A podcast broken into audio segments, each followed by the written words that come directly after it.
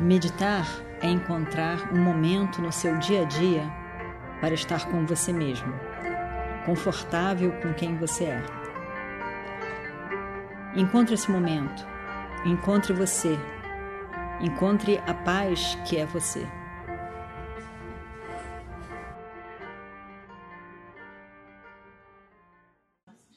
Om Sahana Bhavatu Sahanau Bhunaktu Sahaviryam Karavavahai Tejasvinavaditamastu ma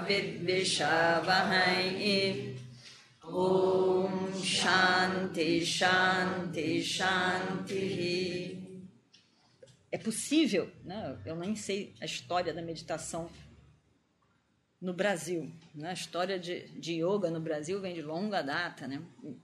Tem. Não sei. devem existir muitas histórias.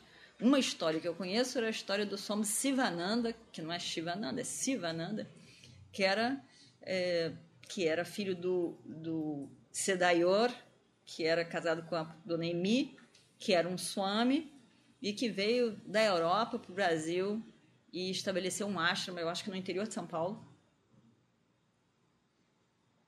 E, e ali começou esse ashram com ensinamentos de, de yoga mesmo, práticas, ensinamentos e meditações, e que muitos dos nossos mais antigos, isso foi lá para os anos 50, muitos dos nossos mais antigos professores de yoga estariam lá, teriam passado por lá. Então, é, meditação teria vindo mais ou menos para o Brasil, pelo menos nessa linha que eu conheço, lá para os anos 50, ela começou a aparecer por aqui.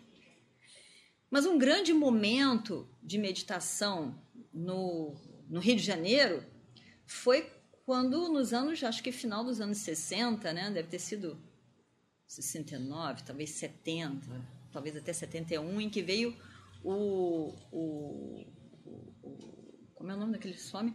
o, da, da meditação, meditação transcendental, né? É, Swami, não, como é que era? Como é que era o nome? Maharishi Maharishi Mahesh Yogi, né? Maharishi Mahesh Yogi.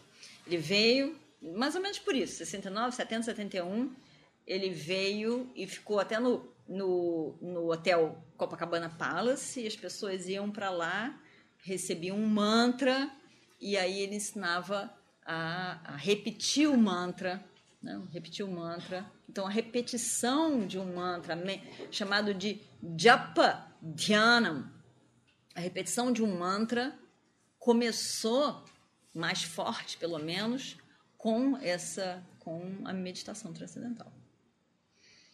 E para a tradição dos Vedas, essa é o grande momento da vida de uma pessoa. Né? Dentro da tradição dos Vedas, o, o, existe uma importância muito grande dada a, a marcar grandes eventos, a reconhecer uma passagem e, e honrar, comemorar a passagem, qualquer passagem. Né? Caiu o primeiro dente da criança. É uma passagem. Né? O dente cai. Imagina você perder um dente. Você está com todos os dentes ali, cai um dente. É, é, é, é significativo para uma criança, né? Ela perdeu um dente com aquela janela ali. O que, que, será que vai me acontecer? Pro resto da vida todo mundo tem dente, dentadura inteira e eu vou ter uma janela. Será que vai crescer? Será que não vai crescer? É um grande momento. Para gente que já viu, que já perdeu, que já ganhou, aquilo não é nada. Mas para quem está perdendo aquele dente, não tem certeza se vai ganhar outro, fica com uma, aquela, um buraco esdrúxulo ali. É um momento meio de medo. Será? Será que vai crescer mesmo? Eu só estou vendo um buraco ali, né? e uma cratera para dentro também. Não vai nascer nada de lá. Né? Então, é um grande momento. O segundo dente hum, é fácil. Mas o primeiro, não, e cai, e não cai, e, e, e, e, o que, que vai cair? Como é que vai cair? Vai doer, não vai doer? O que vai acontecer depois? Quer dizer, é um grande momento. Então, esses grandes momentos têm que ser celebrados, porque é uma passagem. A partir daí, você é uma pessoa diferente, com essa experiência. O que, que a gente está comemorando? A experiência, a maturidade, o ganho. Mas a pessoa tem maturidade? Talvez sim, talvez não, mas a gente tenta. Celebrando, a gente tenta fazer com que a pessoa ganhe um aprendizado dali. Qual é o aprendizado? A vida muda constantemente. Tudo muda. E a gente tem que estar preparado para as mudanças. E quando a gente pensa que está num momento horrível da vida, porque eu estou sem dente, é uma coisa horrível, dente começa a nascer. E aí eu vejo que ele vai, ele vai cobrir, ele vai nascer. Então é uma mudança na nossa vida. A mudança, no momento em que a gente vai para a escola, naquelas primeiras coisas que a gente faz de tudo na nossa vida, é um grande momento. Primeira vez que qualquer coisa é, é, é importante. E mais, é importante que a gente possa fazer com grandeza. Porque é algo que dá uma insegurança imensa, porque eu nunca fiz isso antes, tudo que a gente nunca fez antes eh, dá uma insegurança. Eu quero ser perfeito, porque isso aí é, é, é, é o ponto constante do ser humano, não dá para fugir. Eu quero fazer bem, mas eu nunca fiz antes e. E. É o medo. Então, de forma a gente tornar esses primeiros grandiosos e dar uma importância para ele e até dar um suporte, porque você está vivendo e eu também tive meu primeiro, tudo vai dar certo, a gente celebra. Celebra aquilo. Então, celebra todas as primeiras coisas. As primeiras, de fato, como o primeiro dente, no primeiro dia da escola, como também a primeiro dia da primavera o primeiro dia do verão, o primeiro dia de um momento importante, que vai todo ano acontecer, mas de qualquer maneira é incrível que tenha mais uma primavera, né? mais uma oportunidade. A primavera, na verdade, é, é, é, o momento do ano, do novo ano, para o, o, o, o hemisfério norte, né? para nós, esse, esse, essa mesma ocasião é, é o outono mas de qualquer maneira é a, a entrada do Sol em Ares, né? a entrada do Sol em Ares, é o, a, a, o ano vai começar. Então é um marco do início do ano. A gente diz que o ano vai começar no dia 1 de janeiro, é um outro marco. Né? O Sol entra em Ares, o primeiro signo, é um marco. Não, a primavera começa, é um marco.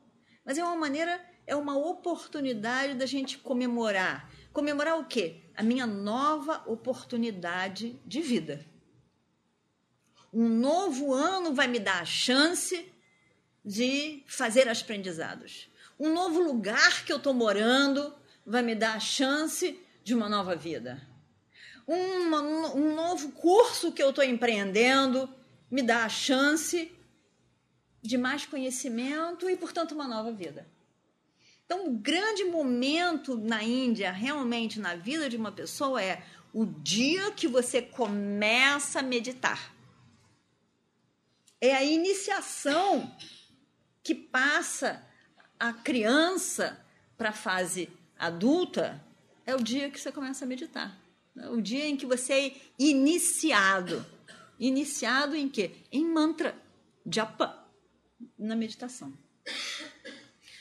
Por que a repetição de um mantra vincula as pessoas à tradição, aos mestres que vieram antes, a uma vida espiritual, porque pouco, até então você não tem uma vida espiritual separada, você tem a vida espiritual dos seus pais, mas da sua família, da sua cultura imediata. Agora você tem a sua vida espiritual, você tem a sua, a sua vida interna. Você vai lidar com você mesmo. Você se torna responsável do seu mundo emocional. Então você está sendo iniciado na meditação. Né? Iniciar na meditação, para começar antes de tudo, é o início de um mantra e a repetição do mantra. Então, a meditação é basicamente, no início dela, a gente lidar com as nossas emoções, lidar com a pessoa emocional que nós somos e aprender a gerenciar as nossas emoções. Todas as emoções são adequadas. Não existe emoção inadequada. Porque a gente não tem escolha das emoções. Uma emoção ocorre na nossa mente por uma ordem psicológica cósmica, não pela minha responsabilidade. Ninguém é responsável pela emoção que ocorre na sua mente. Ninguém é diretamente responsável. Seu conteúdo psicológico é responsável, tudo bem. Mas você não é responsável pela emoção que acontece na sua mente. A emoção que acontece na nossa mente, ela é fruto de todo um mundo psicológico interno e a nossa relação com o mundo externo. A nossa responsabilidade é exclusivamente na ação. Exclusiva e total. Exclusivamente na ação e totalmente na ação. Karmanieva de Karahate, Mapaleshka Dachananda já diz Krishna. A sua escolha é na ação. Nós temos escolha na ação. A ação que é feita é escolhida por nós. Então, nós temos que ter uma atenção para essa escolha. Mas a emoção que ocorre na nossa mente não é a nossa escolha. Ela acontece independente de nós. Mas como que não é a nossa escolha? Eu não escolhi. Não, a gente não escolhe. Mesmo se a gente, por exemplo, escolhesse, vamos amar esta pessoa a partir de hoje. Goste dela a gente não ia poder gostar. Como ia gostar? Aqui está essa pessoa tão maravilhosa, estou apresentando para vocês. Essa pessoa, é, por favor, gostem dela. Ninguém consegue gostar dela. Me conta um pouquinho sobre ela. Quem é essa pessoa? O que, que fez? Como é que é? Aí eu passo a gostar das características que foram descritas, não da pessoa que eu não conheço.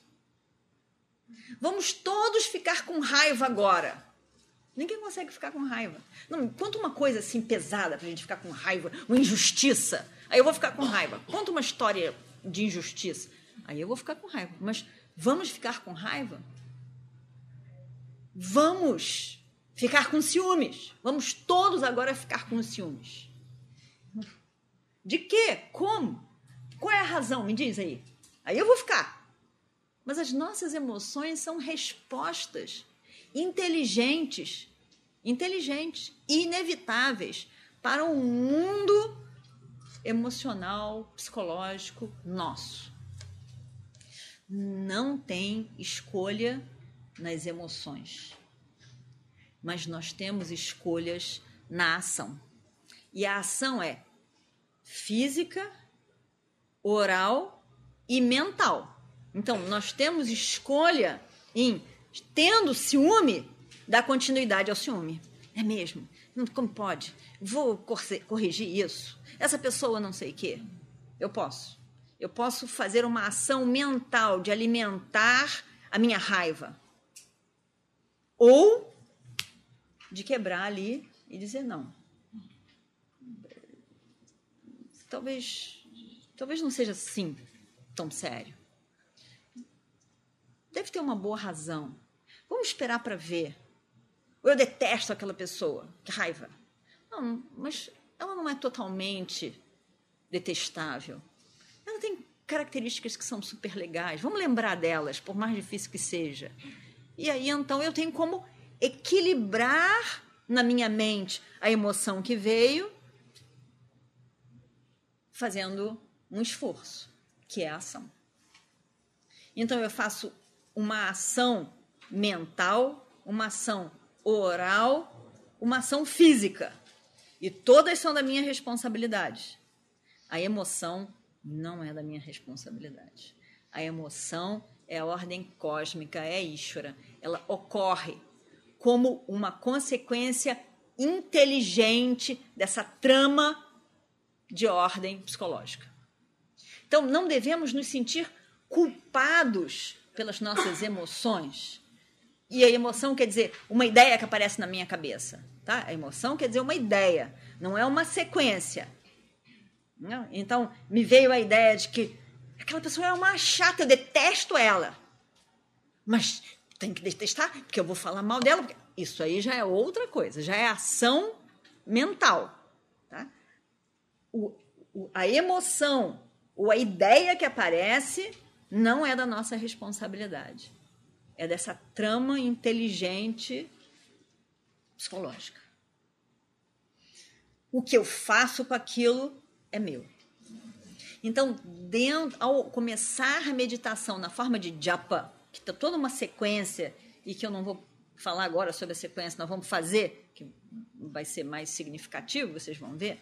Mas tem toda uma sequência em que a gente vai a gente aprende, a gente tem que aprender a poder sentar, a tomar conhecimento do que está ao redor e tomar conhecimento do meu corpo, da minha mente, da minha respiração. E entender que o meu foco maior, o que eu quero e preciso entender, é essa pessoa emocional que eu sou. Porque eu tenho que aprender a lidar com a pessoa emocional que eu sou. Somente lidando com a pessoa emocional que eu sou, eu vou conseguir encontrar o que eu quero, que é a paz, que é a perfeição. Mas como? Se o emocional é um turbilhão. A perfeição no sentido de que é natural esses vários pensamentos e essas emoções. A perfeição não está em numa, numa nota só. A perfeição está no gerenciamento, na maestria de um maestro, com todos aqueles instrumentos todos, fazendo ali uma bela música. Eu tenho que me tornar o maestro de mim mesmo, das minhas emoções. E de que maneira? Coordenando a música que toca. Não forçando, segurando, mas aprendendo a lidar com a pessoa emocional que eu sou. Com as minhas emoções, com a minha bagagem, com as minhas dificuldades e com as minhas capacidades. Porque se eu não descubro esse instrumento de lidar comigo mesmo, se eu não descubro o instrumento de lidar comigo mesmo, essas, essas minhas capacidades, o instrumento de lidar, eu vou acabar tendo que usar muitas armas de ataque ao outro. Eu vou ter que atacar para me defender. Se eu me sinto tão pequeno, eu vou acabar baixando o outro para que ele fique no mesmo nível, no meu nível. Eu vou atacar de várias maneiras, criticando, diminuindo, enfrentando, de forma que eu possa me sentir um pouco melhor e mais seguro. São as armas, cada um vai ter as suas. Uma arma de isolamento, uma arma de ataque, ataque físico, ataque de palavras, ataque de, de, de sentir e se colocar como uma pessoa pequena e, e vítima das situações. Enfim, as armas são muitas. Mas se a gente não sabe usar um instrumento, um instrumento de comunicação, um instrumento de gerenciamento, a gente vai usar arma. Porque é tudo que a gente sabe. No último instante, a gente tem que usar uma arma para se defender. Mas o melhor é usar um instrumento de comunicação e gerenciamento. E, basicamente, essa é a razão da própria vida, mas a razão do momento da meditação. E japa é aquilo que vai fazer isso. Quer dizer, não só a repetição de um mantra, mas todo o conjunto que é essa repetição do mantra. Então, basicamente, por isso quando a gente vê na Bhagavad Gita, em que o assunto é a meditação, o capítulo é chamado Dhyana, a meditação, Krishna passa grande parte, a maior parte, falando sobre o gerenciamento das nossas emoções. Porque meditação é ter uma mente meditativa. Quer dizer, a gente só vai meditar se a nossa mente tiver a capacidade de meditar. E ter a capacidade de meditar é gerenciar nossas emoções. A pessoa emocional que nós somos. Om Purnamada Purnamidam Purnat Purnamadachyate Purnasya Purnamadaya Purnameva Vashishyate Om Shanti Shanti Shanti Hari Om Shri Guru Bhyo Namaha. Hari Om.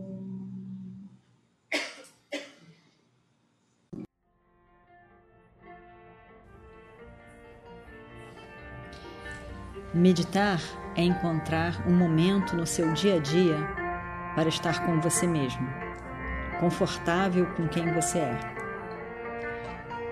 Encontre esse momento, encontre você, encontre a paz que é você.